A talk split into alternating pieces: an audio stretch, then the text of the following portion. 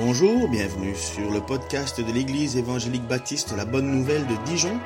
Nous sommes situés aux 5 rue du lycée à Dijon. Vous pouvez trouver des informations sur notre Église sur le site internet www.la-bonne-nouvelle.org. Passez une excellente journée ou soirée. Alors, vous expliquez ce qu'est un baptême. Ici, aujourd'hui, vous allez entendre trois parcours, trois chemins dans cette église, trois régions du monde même, trois ethnies, et pourtant un point commun, un seul sauveur qui a touché des cœurs par son esprit. Afrique, Asie, Europe, aujourd'hui, une belle image de ce que Dieu accomplit dans le monde entier. Alors ici, autour de vous et dans cette église, nous avons des Rwandais, nous avons des Congolais, nous avons des Français, nous avons des Belges, des Américains, des Burundais, des Marocains, des Malgaches, des Martiniquais, des Roumains, des Italiens, des Indiens, est-ce que j'en oublie Est-ce qu'on parle. C'est Japon? Non, c'est pas Japon. Euh, allez, j'ai oublié quel pays? J'ai oublié personne? La Suisse? J'ai oublié la banque, désolé. Donc nous voyons que l'Église, elle est multiculturelle, elle dépasse les frontières, elle dépasse toute situation, elle dépasse les ethnies, elle dépasse tout. Et pourquoi? Pourquoi? Parce que nous voyons qu'il se réalise ce que Jésus avait promis. Jésus a enseigné, et je prends souvent ce texte pour les baptêmes parce que pour moi il est tellement annonciateur tellement clair, un, vieux monsieur qui s'appelle Nicodème, un vieux, un homme religieux, certainement euh, bien plus religieux que nous tous, bien plus connaissance des choses de Dieu, va trouver Jésus un soir en cachette pour lui poser cette question. Et il va lui demander finalement, mais comment ça se fait que certains croient en Dieu et d'autres pas? Quelque part, on se pose la question pourquoi pour certains c'est une évidence et pourquoi d'autres ce l'est pas? Par exemple, le texte de ce matin, nous voyons, où Jésus va expliquer cela à ce vieux monsieur en disant, mais oui, Dieu a tant aimé le monde qu'il a donné son Fils, son unique, pour que tous ceux qui placent leur confiance en lui échappent à la perdition et qu'ils aient la vie éternelle. En effet, Dieu a envoyé son Fils dans le monde, non pas pour condamner le monde, mais pour qu'il soit sauvé par lui. Celui qui met sa confiance en lui n'est pas condamné, mais celui qui n'a pas foi en lui est déjà condamné car il n'a pas mis sa confiance en la personne du Fils unique de Dieu. Voilà la réponse que Jésus donne à ce, à ce vieil homme qui, pourtant, toute sa vie, a essayé d'être le plus acceptable possible pour Dieu, quelque part pour s'assurer son salut, pour assurer le fait d'être dans la présence de Dieu. Et pourtant, apparemment, il n'y est pas encore arrivé puisqu'il se retrouve devant Jésus et Jésus lui dit, mais tu sais, pour avoir la vie éternelle, il faut naître de nouveau. Il faut naître de nouveau. Voilà ce que cet homme est étonnamment touché. Parce que, comment on fait ça? Comment on fait ça? Est-ce qu'il suffit de se jeter en arrière dans de l'eau devant tout le monde qui vont applaudir après? Mais non.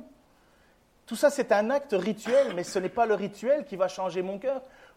On le sait, oh combien c'est facile d'être hypocrite à partir du moment où on fait les bonnes choses, je ne sais pas pour ceux qui ont été à l'école, mais euh, je n'étais pas passionné par l'école et pourtant j'étais capable d'avoir à certains endroits des bonnes notes parce que je trichais. Ah, j'ai eu des très bonnes notes parfois parce que je trichais. Donc on voyait bien que ma note n'était pas le reflet de ce que j'étais. En fait, j'étais hypocrite devant certaines situations. Je voulais juste la note, mais je ne voulais pas l'effort qui allait avec la note. Ça a changé. Hein, pour celui qui est touché dans son âme, pour celui qui est touché dans ses pensées, pour celui qui est touché dans son cœur, c'est assez facile de comprendre qu'est-ce que cet acte d'il y a à peu près 2000 ans fait pour aujourd'hui. Qu'est-ce qu'il y a de commun entre ce que Jésus a accompli autrefois et nous aujourd'hui? Eh bien justement, pour ceux qui ont été touchés par Dieu, la réponse est assez évidente et claire. Dieu est omniscient, Dieu est éternel, Dieu est partout. Dieu est l'absolue vérité. Comment est-ce qu'on arrive à cela? Comment est-ce qu'on arrive d'une situation où moi, par exemple, dans ma jeunesse, et pour certains, pour beaucoup d'autres, en fait, on part de l'idée que Dieu n'existe pas, et on trouve même ça comme étant, pardon l'expression de la foutaise, un changement radical et dire, il n'y a pas d'autre solution que Jésus-Christ, Il n'y a pas d'autre Dieu que Dieu, nous ne venons pas là du hasard. Qu'est-ce qui a fait qu'il y a un changement radical de pensée, de cœur? Comment ça se fait? Eh bien, ce vieil homme, Jésus lui a donné la réponse. Voici ce qu'il a dit. Dans Jean 3, 3, 7. Jésus lui répondit, Vraiment, je te l'assure, à moins de renaître d'en haut, personne ne peut voir le royaume de Dieu. Comment un homme peut-il naître une fois vieux s'exclama Nicodème. Il ne peut tout de même pas retourner dans le ventre de sa mère pour renaître. Vraiment, je te l'assure, reprit Jésus, à moins de naître d'eau, c'est-à-dire d'esprit, personne ne peut entrer dans le royaume de Dieu. Ce qui naît d'une naissance naturelle, c'est la vie humaine naturelle. Ce qui naît de l'esprit est animé par l'esprit. Ne sois pas donc surpris si je t'ai dit, il faut renaître d'en haut. Naître d'esprit, renaître d'en haut, c'est quelque chose de bien compliqué à comprendre quelque part. Si je vous dis, il faut que vous renaissiez, on se peut se demander, mais comment on fait ça? Comment on fait pour renaître? Beaucoup de gens, peut-être euh, parmi vous, ont bien le désir de recommencer leur vie. Des échecs, des complications, des, des mauvaises situations, des, imprévus qui nous tombent dessus. On aimerait bien pouvoir, à certains moments, recommencer notre vie, reprendre à zéro. Et certainement que ce vieux monsieur, lorsque Jésus lui dit, mais pour accéder au ciel, pour accéder au royaume de Dieu, il faut naître de nouveau. Alors je, je peux comprendre que ce vieux monsieur, dans sa logique, se dise, mais je ne peux quand même pas retourner dans le ventre de ma mère pour recommencer une vie. C'est impossible. Donc finalement, il était en train de se dire, mais qui peut rentrer dans ce royaume? Qui peut rentrer dans ce royaume s'il faut naître de nouveau? Et voilà, Jésus lui dit, mais tu sais, il faut naître d'eau. D'eau? Oui, il faut naître d'eau. Mais je prends ma douche tous les jours. Je ne suis pas né chaque jour de ma douche. Et c'est pour ça que Jésus lui dit non. L'eau, c'est-à-dire d'esprit. Oui, mais d'abord, comment on fait pour avoir cet esprit alors? Ça s'achète où? Est-ce qu'il existe des paquets de 10 esprits, 20 esprits? Est-ce qu'on en a un 3 plus 1 Où on va le chercher cet esprit? Et voilà que Nicodème se pose encore cette question que Jésus va répondre tout de suite. Mais on sait une chose, c'est que quand cet esprit vient en nous, vient nous habiter, il fait plusieurs manifestations. La première des manifestations, c'est qu'il nous fait comprendre que nous sommes pécheurs. Pécheurs, ça veut dire que nous sommes, entre guillemets, des ennemis de Dieu. Nous pensons que nous l'aimons, nous pensons que nous faisons une place pour Dieu, mais en réalité, lorsque l'on découvre qui est Dieu et que son esprit vient en nous, finalement, on découvre qu'on est loin, loin, loin, loin de la volonté de Dieu. On est, totalement écarté. Premier commandement de Dieu, tu aimeras Dieu de tout ton cœur, de toute ta force, de toute ta pensée. Je mets au défi quelqu'un d'avoir fait ça depuis sa naissance. Tu ne prendras pas le nom de ton Dieu en vain. Je mets au défi quelqu'un de l'avoir jamais fait. Tu n'adoreras pas d'autre idole, tu n'adoreras pas d'autre Dieu que moi. Je suis, je suis ton Dieu. Je mets au défi chacun d'entre nous d'avoir essayé de faire ça. D'autant plus que Jésus a dit que l'argent était une idole. Combien de fois nous n'avons pas mis plus notre espoir dans l'argent que l'on touche de nos mains que dans le Dieu invisible? Et voilà, déjà sur les trois premiers commandements, nous ne pourrions pas nous présenter devant Dieu en disant Mais j'étais toujours aimé. Jamais une seconde je ne t'ai pas aimé. Jamais j'ai pris ton nom en vain. Jamais jamais j'ai idolâtré quelque chose d'autre que toi, nous serions en faute. Et ça, le Saint-Esprit, quand il vient en nous, premièrement, il nous fait rendre compte de ça. Ça veut dire qu'il pousse en nous un sentiment d'humilité devant lui. Devant sa grandeur, on ne peut être autre chose que humble. On ne peut pas se dire, voilà, Dieu m'a choisi. Non, c'est merci Seigneur, tu as eu pitié de moi malgré tout. Puis la deuxième chose, c'est qu'on veut vivre dans la lumière, c'est fini, on essaye d'abandonner on veut abandonner. Et on lutte contre tout ce que nous ferions qui ne plaît plus à Dieu. Pourquoi? Parce qu'on est tellement convaincu de sa présence que où nous cacherions-nous pour faire l'inverse de ce qu'il attend de nous? Et là encore, ça nous pousse dans l'humilité. Et puis, on a un désir, c'est qu'on veut louer Dieu, on veut le manifester, on veut en parler. Surtout les nouveaux chrétiens, les trois quarts du temps, ils en parlent trop et même mal. Mais il y a une chose qui ne change pas, c'est qu'ils ont une, joie débordante de faire connaître ce qu'ils ont connu, de le dire à d'autres. Et comment ça se fait ces choses-là? Comment on en arrive là? Vous avez peut-être eu l'occasion, vous étiez peut-être venu, vous avez entendu les témoignages des uns et des autres. Comment ce Dieu invisible rentre dans la vie de quelqu'un pour la transformer? Jésus va répondre tout simplement Tout simplement. Le vent souffle. Tu peux mettre l'image suivante, s'il te plaît? Le vent souffle où il veut. Voilà ce que Jésus répond à ce vieil homme. Tu en entends le bruit, mais tu, ne sais ni d'où il vient, ni où il, va. Il est, pardon. Il en est ainsi pour quiconque est né d'esprit. Le vent souffle où il veut. Tu en entends le bruit, mais tu ne sais ni d'où il vient, ni où il va. Il en est ainsi de quiconque est né de l'esprit. Qui a déjà vu le vent? Qui a déjà vu le vent? On voit les effets du vent, on voit, la poussière se lever dans le désert, on voit les feuilles des arbres tomber en automne, on voit la neige nous flageller le visage lorsque, lorsque le vent souffle en même temps que la neige, mais le vent, on ne le voit pas, on n'en voit que les effets. Et voilà comment Jésus est en train de dire, l'Esprit de Dieu, la manière dont Dieu agit, tu ne sais pas? Tu ne pourras pas le savoir.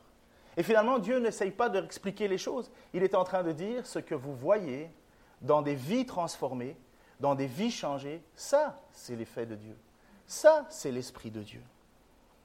Lorsque justement Jésus est venu au milieu de nous, il s'est toujours intéressé vers les pécheurs.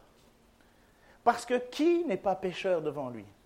Et les personnes qui l'ont le plus irrité, Jésus, ce sont ceux qui se croyaient justes, les religieux, pensant qu'il suffisait de faire quelques petites cérémonies pour être en parfaite adéquation avec Dieu. Comme si on pouvait, nous, créatures faibles et bien paradoxales, pouvoir plaire à un Dieu qui ne change pas, il n'y a pas d'ombre de variation. Jésus donc parle à ce vieux homme et lui dit, mais tu sais, pour naître de nouveau, pour, voir, pour rentrer dans le royaume de Dieu, il faut naître de nouveau. Mais comment est-ce qu'on fait pour naître de nouveau? Jésus dit, il faut naître d'esprit. Nicodème se pose la question, d'accord, mais alors comment on fait? Comment ça se passe? Jésus lui dit, tu vois juste des vies changer. Tu vois juste des vies changer. Ne te questionne pas à savoir comment finalement Dieu fait mais il le fait. Et je pourrais, on pourrait prendre ce matin le témoignage de beaucoup de personnes ici et pour leur dire, parle-moi de Dieu et ils vont, vous, ils vont vous expliquer comment Dieu est devenu leur Dieu.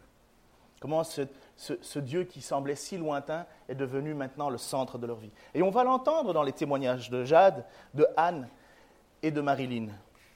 Ça va pas trop stresser? Anne, Jade, Marilyn? C'est bientôt, hein je préviens que c'est Jade qui commence.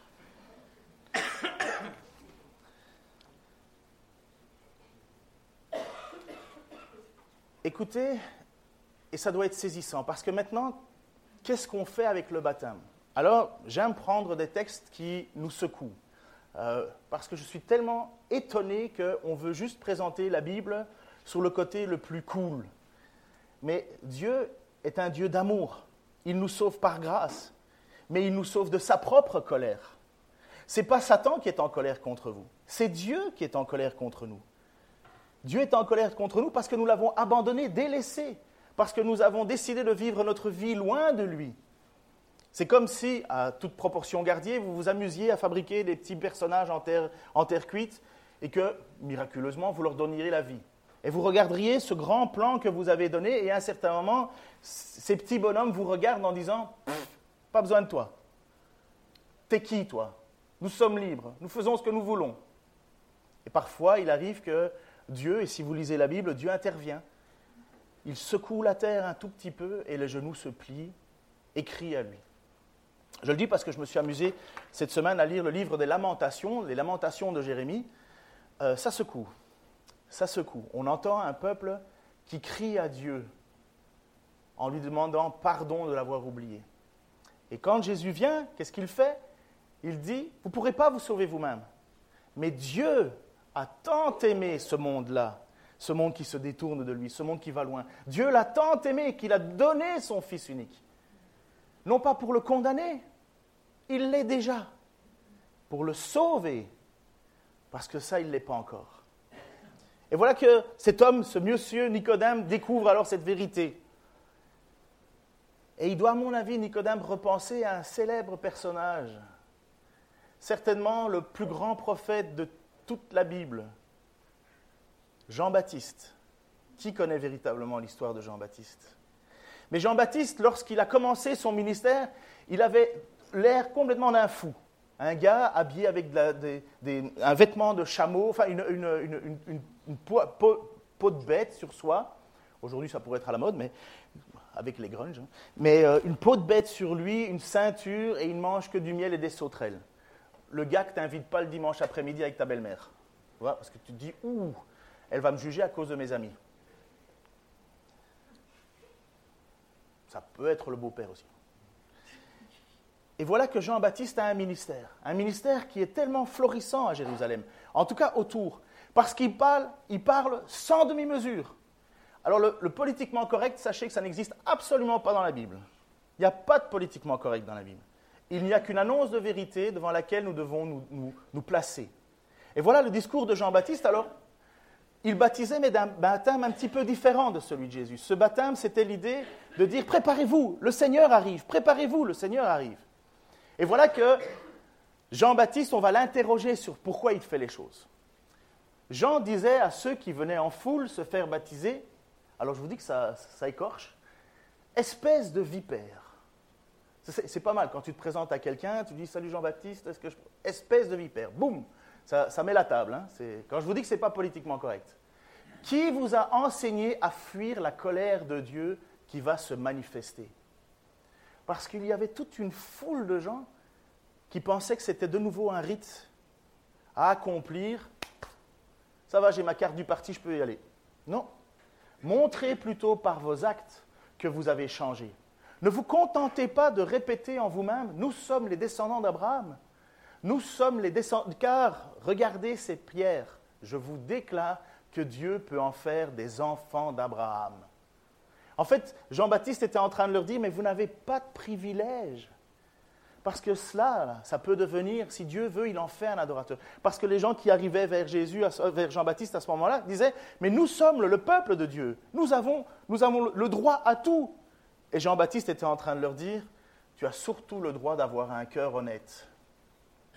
Parce qu'il n'y a aucun privilège qui va faire quoi que ce soit un cœur honnête, un cœur droit devant Dieu. Et s'il y a bien quelqu'un qui peut scanner notre cœur parfaitement, c'est bien Dieu. Attention, la hache est sur le point d'attaquer l'arbre à la racine. Tout arbre qui ne porte pas de bons fruits sera coupé et jeté au feu. Les foules qui demandèrent alors, et ça, ça vaut la peine, que devons-nous faire? Voilà, qui sont tous devant Jean-Baptiste, et il dit, mais alors on doit faire quoi? Suivant, merci. Il leur répondit, si quelqu'un a deux chemises, qu'il en donne une à celui qui n'en a pas. Si quelqu'un a de quoi manger, qu'il partage avec celui qui n'a rien. Il y avait des collecteurs d'impôts. À l'époque, c'était les voleurs classiques, les, voleurs légaux, qui venaient de se, se faire baptiser. Ils demandèrent à Jean, Maître, que devons-nous faire? N'exigez rien de plus que ce qui a été fixé, leur répondit-il. Les soldats le questionnèrent aussi. Et nous, que devons-nous faire? N'extorquer d'argent à personne et ne dénoncez personne à tort. Contentez-vous de votre solde. Le peuple était plein d'espoir et chacun se demandait si Jean n'était pas le Messie, puisqu'on attendait un Messie, on attendait quelqu'un qui allait être le chef d'Israël, mais un chef à la, hauteur du roi David, un chef à la hauteur de Moïse, un chef qui aurait une compassion pour son, pour son peuple. Et on attendait ce Messie. Et finalement, les gens sont là, et malgré qu'ils traitent les gens de race de vipères et ainsi de suite, le peuple est quand même là en se disant, mais c'est peut-être lui le Messie, c'est peut-être lui qui va nous, amener ce que nous avons besoin. Non. Il répondit à tous, moi je vous baptise dans l'eau, mais quelqu'un va venir qui est plus puissant que moi. Je ne suis même pas digne de dénouer la lanière de ses sandales. Lui, il vous baptisera dans le Saint-Esprit et le feu. Alors on va, va brûler personne, ne vous inquiétez pas il vous baptisera dans l'esprit et le feu. Le feu, ça veut dire le zèle, la passion, un cœur débordant pour Dieu. Il tient en main sa pelle avanée pour nettoyer son, son air de battage. Je ne sais pas trop si vous avez une culture agricole, mais une aire avanée, c'était l'idée qu'on prenait le, blé, et vous savez que le blé, il est entouré de, petites euh, écorces, quelque part on appelle ça écorce, enfin bref, et, et à un certain moment, on prend le blé, on le jette en l'air, et avec le vent, le souffle du vent, il y, a, le grain qui est plus lourd qui retombe par terre, et ce qui est, entre guillemets, déchet est emporté avec le vent. Voilà ce qu'on appelle vanner. Et voilà que Jean-Baptiste est en train de dire, il va faire le tri. le Messie va faire le tri. Il va nettoyer son air de battage et il amassera dans le blé son grenier. Ça veut dire qu'il est occupé à venir chercher ceux qui iront avec lui dans cette question qu'avait posée Nicodème, la vie éternelle. La vie éternelle, le, grenier, c'est exactement la même, image. Un endroit où Dieu est venu, un endroit que Dieu prépare à ceux qu'il est venu chercher. Désolé, quant à la balle, il la brûlera dans un feu qui ne s'éteindra jamais. C'est ce qu'on appelle communément l'enfer, la géhenne, le lieu de perdition, le, lac de feu ardent. Toutes ces mêmes images pour dire une vie séparée à tout jamais de la grâce de Dieu. Sur terre, nous avons à la fois la présence et la grâce de Dieu et en même temps le diable, puisque c'est lui l'ennemi de Dieu, qui, est aussi sur cette terre et qui fait aussi du mal. Mais j'aimerais bien que vous vous imaginiez la terre sans plus aucune bonté, sans plus aucune chose bonne, où il n'y aurait que tristesse, misère, jamais d'espoir. Le mot espoir serait effacé du dictionnaire. Parce que qui est à l'origine de la bonté? Jean adressait encore beaucoup d'autres recommandations et le peuple, euh, au peuple et lui annonçait la bonne nouvelle. Et cette bonne nouvelle, c'est Jésus-Christ. Cette bonne nouvelle, c'est ce que vous allez entendre par euh, Jade en témoignage, tu veux bien t'avancer? Cette bonne nouvelle, c'est ce que vous allez entendre par Marilyn dans sa vie. Cette bonne nouvelle, c'est le témoignage que vous allez entendre de Anne, une rencontre avec Dieu. Tu peux prendre ton micro Prends ton micro et marche. Tiens, viens, viens, viens ici. C'est une version moderne de Prantanat, vous avez compris. Attends, je termine avec ça. Écoutez, parfois on a les mots juste pour expliquer ce que l'on ressent. Parfois, on a des mots, entre guillemets, maladroits. Mais il y a une chose qui est manifeste, c'est que quand Dieu vient taper à la porte de notre cœur, de notre esprit, il ne fait pas abstraction de notre raison. Nous en sommes totalement convaincus. Alors on va écouter le témoignage de Jade en roue libre. Vas-y, Jade, présente-toi. Bonjour, merci. Bonjour euh, à toutes et à tous. Euh, euh, je bénis le nom du Seigneur qui me permet de me tenir aujourd'hui devant vous pour confesser son nom et pour confesser aussi ce qu'il a fait pour, pour nous toutes et tous, bien sûr. voilà, donc je vais me présenter rapidement pour que vous sachiez un peu qui je suis et comment j'en suis arrivé à accepter le Seigneur aujourd'hui dans ma vie. Donc voilà, je suis né il y a 30 ans au Maroc, donc à l'étranger, d'un père marocain et d'une mère française. Ils s'étaient rencontrés en France dans leurs études. Euh, pardon, merci. Euh, j'ai passé donc euh, la première moitié de ma vie à l'étranger, dans un pays musulman.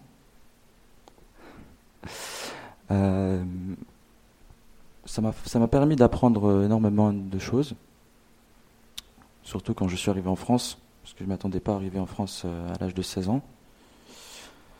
Donc euh, je savais que j'allais apprendre énormément de choses en arrivant ici aussi. Euh, il, y a une, chose quand je suis arrivé en France dont j'étais persuadé, c'était qu'on ne pouvait pas se nourrir du mensonge, en fait. Et ce que j'ai appris plus tard, grâce au Seigneur, c'est qu'il y avait un père au mensonge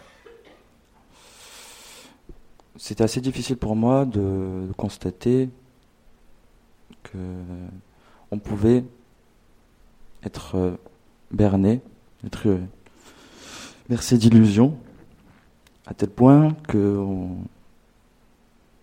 on, adore quelque chose qu'on ne connaît pas, on fait des choses euh, sans le savoir, on, on voue des cultes à des faux dieux. Et on est totalement, on peut être totalement dans les ténèbres pour des sociétés entières. Et euh, le risque euh, le risque il est que il faut absolument mettre la vérité au centre de notre jugement, au centre de nos intérêts. Et euh, comme vous le savez tous et tous, comme la vérité est entre les mains de notre Seigneur, nous avons la certitude que nous sommes bien guidés. Amen, Alléluia. Donc, euh, disons que en, arrivant en France, j'ai, dû donc euh, finir mon parcours scolaire. Euh, j'étais au collège, j'avais 16 ans. Donc si j'avais deux choix dans ma vie, soit j'écoutais mon père qui voulait que je, m'enrichisse, que je fasse une carrière, carrière dans l'architecture, et que, et que je que j'avance dans le l'échiquier euh, des hommes, dans l'échelle sociale, je puisse lui garantir un seuil, un petit seuil, un coussin économique confortable, voilà, d'être, on appelle ça, raisonnable faire comme tout le monde. Et je me suis dit que c'est peut-être une, autre religion. Voilà. Peut-être qu'au Maroc, euh, il y a ce faux Dieu, c'est la, simplicité, la facilité euh, qu'on a, qu'ils ont eu tous et tous pour avancer, pour créer, pour faire société. Et arrivé en France, j'ai compris que que le nouveau Vaudor, c'est l'argent. Donc j'ai alors encore une fois refusé de, de faire cela car je, pensais que si j'allais le faire, j'allais pas pouvoir comprendre, extirper la réalité de la vérité, la vérité de la réalité que j'allais vivre si j'étais baigné par exemple dans, les, dans la luxure, dans les richesses, dans des illusions qui, qui m'entourent.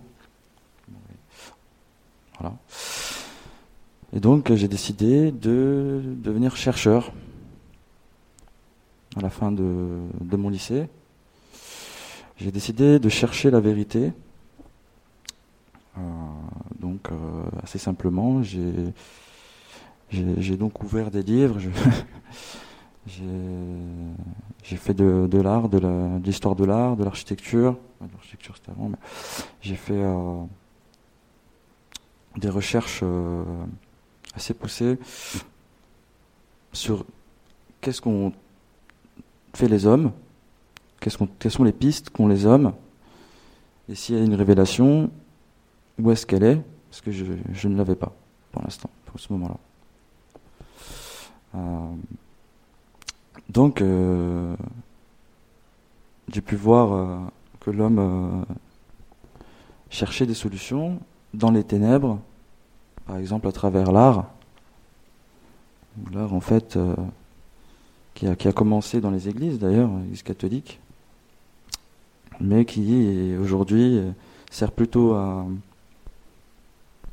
enorgueillir les hommes, à leur donner la gloire, plutôt que de rendre la gloire au Créateur.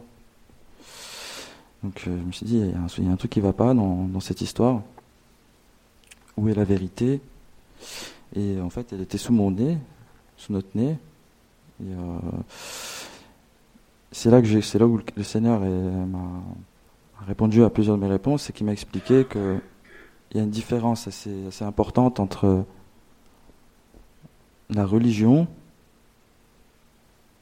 et la relation. Et, euh, et ça m'a fait encore, encore une fois très mal de voir que, encore une fois, c'est des masses sociales qui sont manipulées euh, au détriment de l'humain, et que cette Église catholique romaine avait fait de tels dégâts que leurs représentants ne juraient que par l'athéisme, leurs descendants, on va dire. Ma, ma mère, euh, toute ma famille du côté de ma, de ma mère, euh, qui sont tous baptisés euh, dans l'enfance, euh, tous soi-disant euh, fait ce qu'on leur a demandé de faire. À la fin, il n'y avait plus que athéisme, nihilisme et recherche vaine de la gloire de l'homme. Donc voilà, c'est entre autres la raison pour laquelle je, la vérité était cachée, euh, malgré l'image que, que j'en avais à travers euh, le cliché de, cette image de, l'Église catholique romaine. Voilà. Donc, euh, en tout cas, je bénis le nom du Seigneur qui m'a permis de trouver son chemin, son salut et la vérité qui, bien, sûr, il détenait entre ses mains. et donc, je confesse devant vous que je confesse, je confesse devant vous que le Seigneur euh, euh, euh, est donc mort et ressuscité pour nous pardonner de nos péchés, nous permettre d'avoir le salut en Christ moi, ça, me, nous permet aussi de, déposer, euh, de, tout, de tout déposer à la croix, de clouer son péché à la croix, de mourir à soi-même et de renaître en Christ. Je, je vous bénis, mon Jésus-Christ.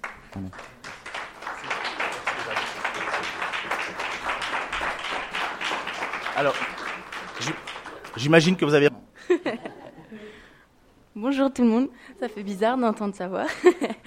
Euh, je m'appelle Marilyn, je suis née le 2 mai 1997 à Strasbourg. Euh, j'ai un frère et une sœur et j'ai grandi dans une famille chrétienne. Donc euh, pour moi, les valeurs chrétiennes ont toujours été présentes dans ma vie. Ma scolarité s'est bien plus ou moins bien passée avec des hauts et des bas. mais en prenant du recul, je peux dire que j'ai rien vécu d'exceptionnel. C'était une scolarité normale. Euh, pendant les étés, j'allais souvent dans des colos chrétiennes où on me parlait de Dieu. D'ailleurs, c'est trop bien, inscrivez vos enfants, c'est trop cool. Avec euh, l'adolescence et la crise d'adolescence euh, qui survient, il y a certaines choses qui changent comme notre vision de la vie et de nous-mêmes. je me suis posé beaucoup de questions. Est-ce que Dieu existe? Si Dieu a créé le monde, comment, comme il est marqué dans la Bible, pourquoi on retrouve des squelettes de dinosaures? Pourquoi est-ce que le mal existe, etc. Euh, la morale chrétienne de ma famille euh, m'énervait quand même de temps en temps.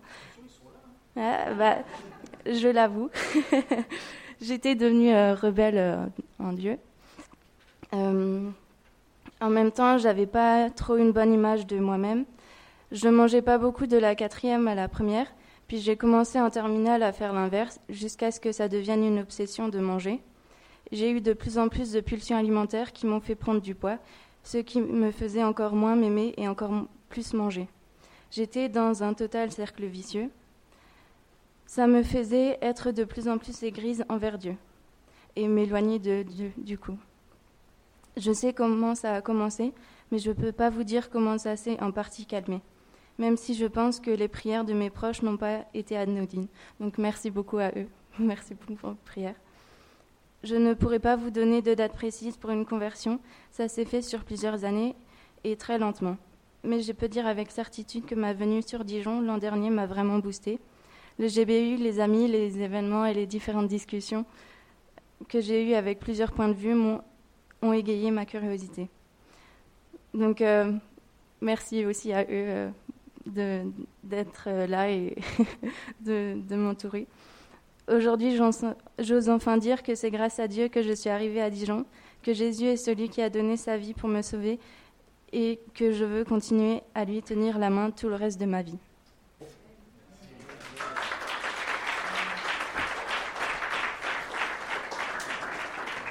Pour ceux, pour ceux qui ne parleraient pas dijonnais, GBU, ça veut dire groupe biblique universitaire.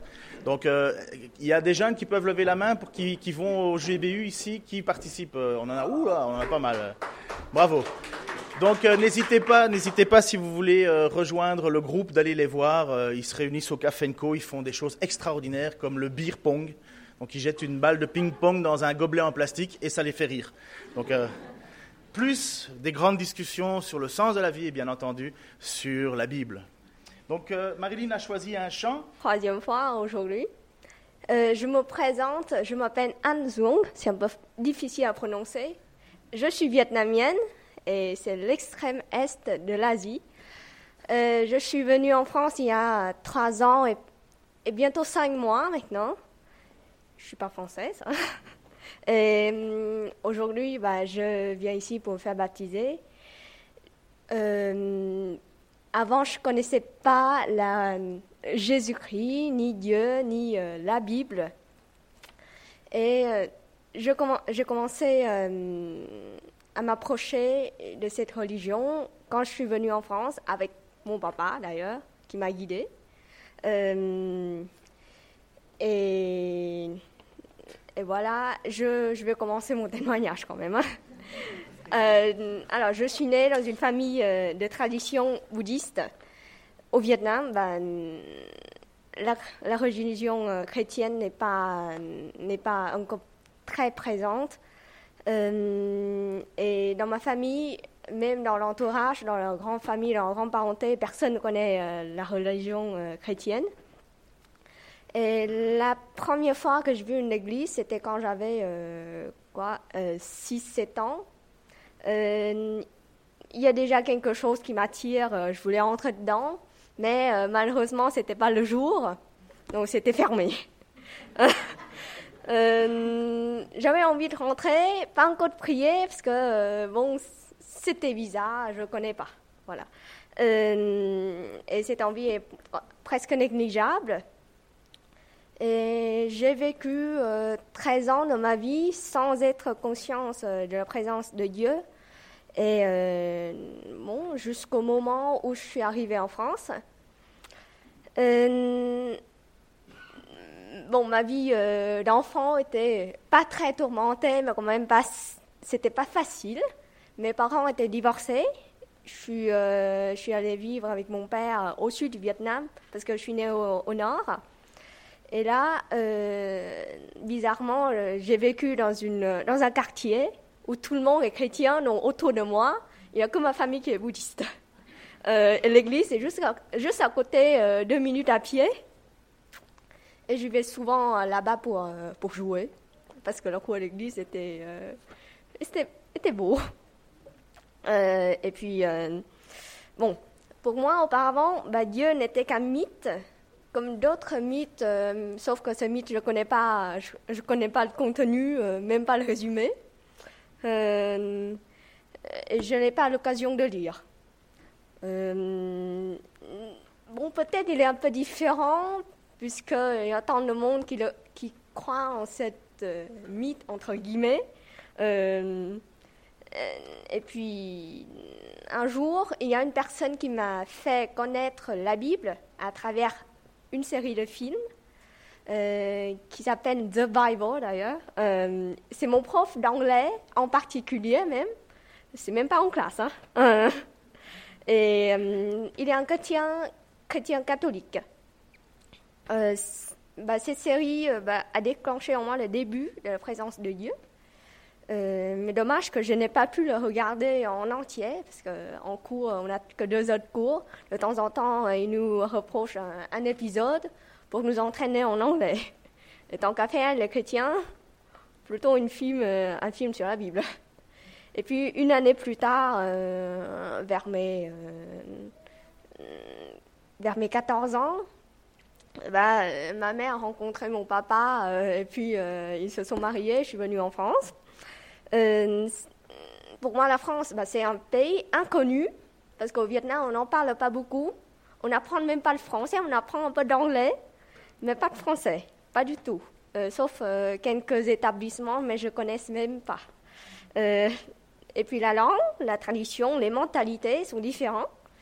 C'est complètement différent. Même mon papa était étranger pour moi. ben, je vous assure que notre relation au début, ben, c'était pas facile.